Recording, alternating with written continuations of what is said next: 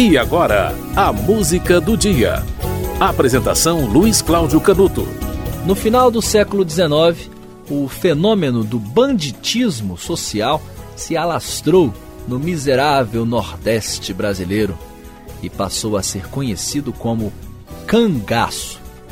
Grupos armados assaltando fazendas e armazéns e distribuindo o produto do roubo entre os flagelados.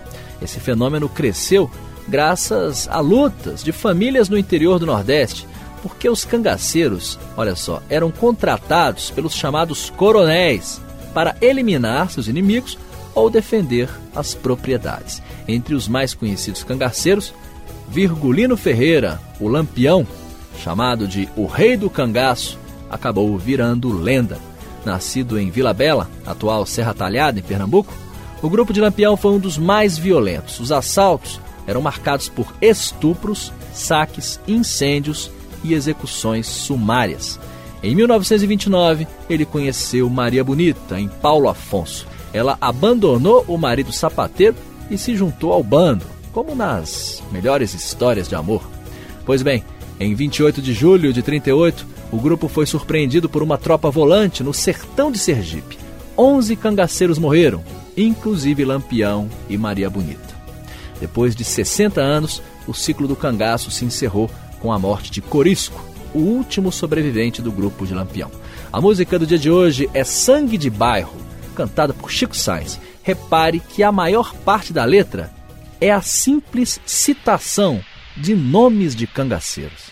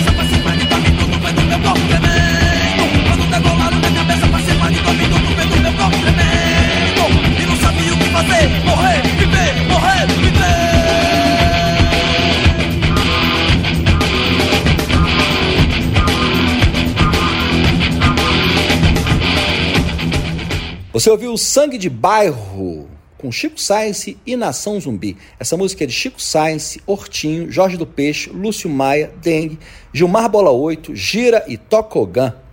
Há 85 anos, no dia 28 de julho de 38, o grupo de Lampião foi surpreendido por uma tropa volante no sertão de Sergipe. 11 cangaceiros morreram entre os quais Lampião e Maria Bonita. A música do dia volta amanhã.